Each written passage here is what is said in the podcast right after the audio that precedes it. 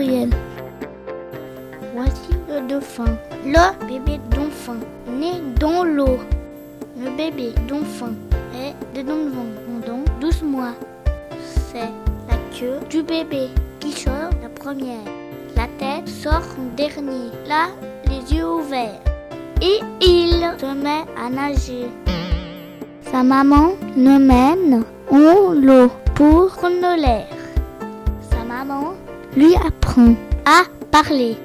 Il aime toucher sa maman. Il fait les câlins. Et bien les dauphins. Au revoir.